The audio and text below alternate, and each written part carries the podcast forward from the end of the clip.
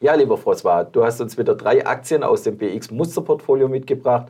Heute schauen wir als, als erstes die Visa an. Was gibt es Spannendes bei der Visa zu berichten? Es gibt etwas sehr Spannendes bei Visa.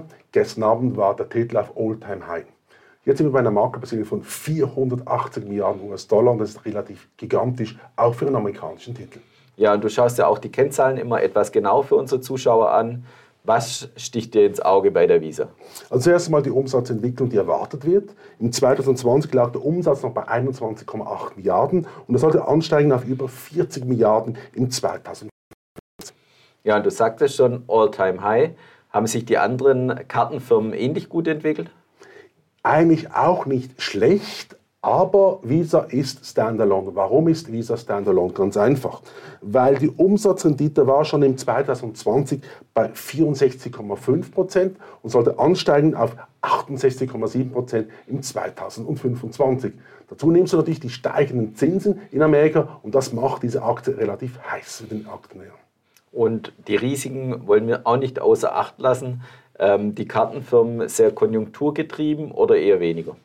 Eigentlich schon, aber die Technologie macht diese Aktien relativ spannend, weil man kann die Kreditkarte jetzt für viele Sachen benutzen, die man vorher nicht genutzt hat. Ja, und du sagtest schon, Zinsumfeld sicher auch spannend. Ähm, Kreditkarten ähm, in Amerika insbesondere werden auch äh, viel für Pump genutzt äh, und insofern auch spannend, oder?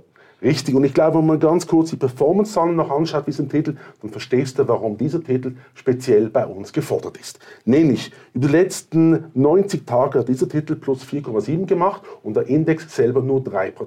Über ein Jahr ist es noch nicht noch viel besser, nämlich 10,4 minus 6,1 war der Markt. Das heißt, die Differenz, die du erzielt hast mit einem relativ langweiligen Titel, ist extrem gegenüber dem Index. Und wie denkst du, geht es so weiter dieses Jahr oder was könnte als Risiko ums Eck kommen? Also zuerst einmal, du bist ein Dividendenfan, wie ich gehört habe, schon lange Zeit. Und da gebe ich dir mal eine Dividendenschätzung ab. Die finde ich relativ spannend. Nämlich im 2020 lag Dividende pro Aktie bei 1,22 und es sollte ansteigen auf 2,17 Dollar im 25. Das heißt konkret, du hast immer viel mehr Buchwert innerhalb der Aktie und diese steigende Umsatzrendite macht dieses Papier relativ extrem spannend und weniger konjunkturresistent, weil die Leute immer Geld ausgeben müssen, auch in Amerika. Ja, du hast recht. Ich schaue immer gerne auf die Dividende. Äh, die Zuschauer auch, habe ich mhm. schon gehört. Ja. Jetzt kommen wir aber zu einem äh, Aktien, das, wo ich schon weiß, dass es eher so dein Geheimfavorit ist oder deine Lieblingsaktie ja. oder zumindest den engeren Kreis davon gehört. Ja. Äh, das ist Novo Nordisk. Richtig, also ich meine, wenn man Novo Nordisk anschaut, das ist ein absoluter Champion. Warum sage ich Champion? Macht 60 Prozent des gesamten Weltmarktes in Diabetes gehört Novo Nordisk. Das ist gigantisch. Aber was viel spannender ist bei Novo Nordisk, ist natürlich die Zukunftsaussicht, weil Diabetes eine Volksgesundheitskrankheit ist, die relativ stark am Anwachsen ist. Speziell in Ländern, wo Novo Nordisk noch nicht vertreten ist. Ich denke da hier an China, ich denke hier an Indien und in einem späteren Schritt natürlich Afrika.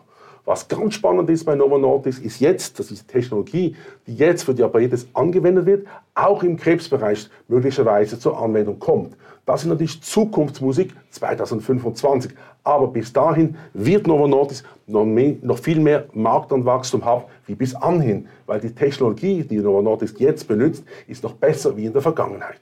Ja, du hast schon gesagt, die Volkskrankheit Nummer eins, äh, stetig steigender Markt, wenn man so sagen will. Macht dies auch das Risiko weg, äh, dass Sie nur ein großes Produkt haben? Eigentlich ja, aber welche Diabeteskrankheiten es überhaupt gibt, die Verschiedenartigkeiten, dann verstehst du, dass diese Abhängigkeit von einem Produkt eigentlich oder Krankheit eigentlich nicht mehr so stark ist, wie man sich das annehmen kann von deiner Sicht aus. Und aus diesem Grund ist Novo Nordisk nicht so äh, in der Gefahr, dass sie relativ abstürzen könnte. Die Konkurrenz ist natürlich da, aber Novo Nordisk hat das beste Produkt. Ist das auch das größte Risiko, dass die Konkurrenz zu schnell aufholt? Entschuldigung ganz kurz. Also ich glaube nicht, dass Novo Nordisk überhaupt Konkurrenz bekommt. Die einzige Frage wäre natürlich die Preisfunktion, weil Novo Nordisk hat teure Produkte, aber ich glaube nicht, dass die Konkurrenz billiger an die Sache rankommt wie Novo Nordisk. Und wenn wir noch kurz vielleicht äh, zum Abschluss auch ein paar Zahlen anschauen wollen, welche sind insbesondere spannend? Also zuerst einmal sage ich Sie ganz oft die Umsatzrendite. Die ist bei 42,6. Wir sollten ansteigen auf 73,7 im 25. Das ist relativ stark. Aber der Gewinn pro Aktie der ist wirklich phänomenal. Nämlich von 18 dänischen Kronen 2020 auf 45,7 im 25. Ja, und wir hatten es die letzten Sendungen schon, wir hatten den Titel schon öfters da. Die Aktie natürlich in der Vergangenheit zum Vergleichsindex sehr gut schon gelaufen, ja. auch dieses Jahr schon gut gelaufen. Hat es noch Potenzial nach oben? Ja, also schon. Aber ich meine, man muss ganz offen sein, du schon gesagt hast, die Performance ist schon relativ stark. Warum? letzten 90 Tagen, also drei Monaten, ist die Aktie plus 22 Prozent nach oben gegangen und der Index nur 10,5. Hat es schon Ergebnisse gegeben vom ersten Quartal oder werden die erst noch veröffentlicht? Die kommen erst im Mai, aber die sind relativ gut, wie man hört vom Markt, weil die Nachfrage nach diesem Produkt ist gigantisch. Schauen wir noch kurz einen dritten Titel an. Wir schauen äh, nach Amerika.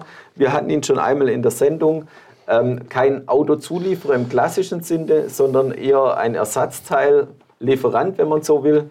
Mhm. Wie heißt der Titel? Also das O'Reilly, 55 Milliarden Market Cap Dollar, fast so groß wie die UBS, also schon eine Menge Holz, wie du sagen würdest. Und die Zahlen sind relativ spannend. Warum sage ich das? Das Betriebsergebnis war im 2020 bei 2,4 Milliarden und sollte ansteigen auf 3,5 im 2025. Noch viel spannender ist Aktie, da wird sich fast verdoppeln in dieser Zeit. Das heißt, dass die Aktie macht alles richtig. Starke Konkurrenz und das macht diese Aktie relativ spannend. Ja, bei uns vielleicht nicht so bekannt. Du hast schon gesagt, sie hat in Amerika den Hauptmarkt oder nur den Markt in Amerika und dort auch Konkurrenz. Ist das auch das größte Risiko bei der Firma?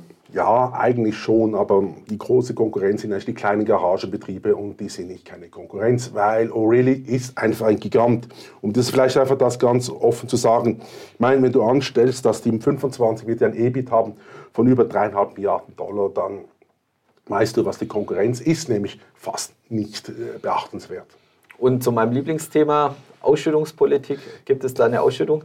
Leider, leider, leider nicht, aber ich sage ich dir nochmal ganz offen. Umsatz im 20 war bei 11,6 Milliarden und sollte ansteigen auf 17,19. Und jetzt komme ich zu den Zahlen, finde ich relativ wichtig. Warum? Das sind 90 Tage plus 10,8 wäre es 3% vom Index. Und wenn du es über ein Jahr anschaust, plus 24,3 minus 6,1 und da kannst du für einmal auf deine Dividende verzichten. Geht es so weiter in der Aktie? Wir haben keine Glaskugel. Also wenn ich die Zahlen anschaue, ja. Und was ist das größte Risiko, dass es nicht eintritt? Äh, Konjunktursorgen oder? Also wenn die Konjunktursorgen da sind bei Already, dann wird die Aktie noch mehr steigen, als du denkst. Okay. Weil die Leute natürlich nicht das Geld haben, um neue Schlitten in Amerika zu kaufen. Okay, dann eher reparieren und dann ist eher wieder O'Reilly. Das heißt eben, dass O'Reilly eigentlich noch mehr Marktkraft haben soll in diesem Umfeld, oder? Wird O'Reilly viel mehr Marktkraft haben als bisher angenommen. Ja, herzlichen Dank, lieber François, für deine Einschätzung, für die drei Aktien, die du uns wieder mitgebracht hast. Und liebe Zuschauer, schauen Sie wieder bei uns rein, wenn es heißt Morning Call hier bei der BXWIS. Herzlichen Dank. Und schöne Zeit.